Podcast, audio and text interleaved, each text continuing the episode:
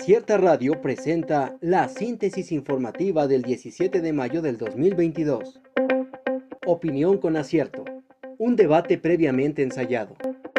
Como ha venido ocurriendo con las campañas electorales desde el pasado 3 de abril, el debate entre candidatos a la gubernatura de Oaxaca, llevado a cabo este domingo 15 de mayo, no cumplió con las expectativas. Incluso, ni siquiera se espera que este ejercicio logre levantar las campañas de los aspirantes señalamientos por un lado, propuestas por el otro, pero nada concreto.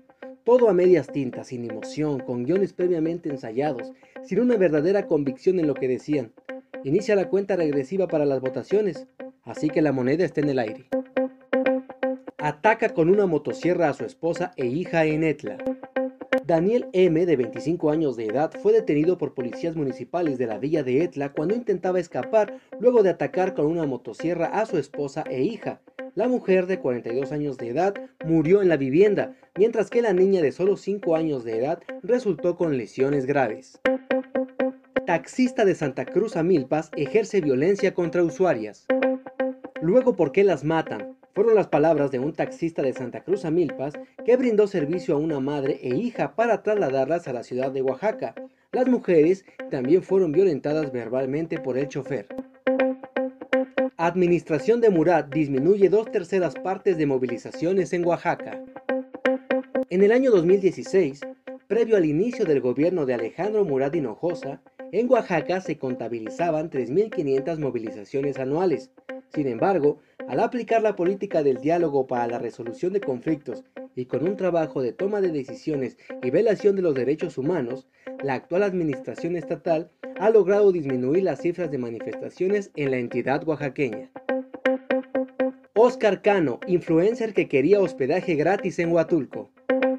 El influencer Oscar Cano, conocido por su participación en el programa de televisión Exatlón, fue criticado en redes sociales luego que se evidenciara su intención de obtener hospedaje gratis en Huatulco para cinco días con motivo de su cumpleaños.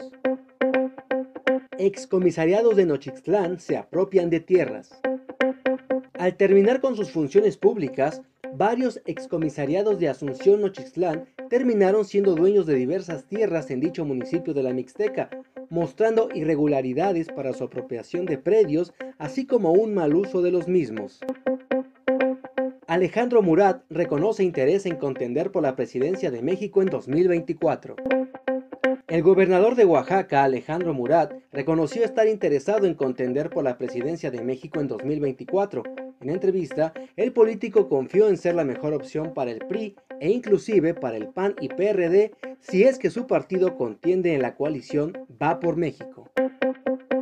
Acierta Radio presentó la síntesis informativa. Escúchanos el día de mañana con más información. Síguenos en las redes sociales como Acierta Oaxaca. Visita nuestra página web www.acierta.mx.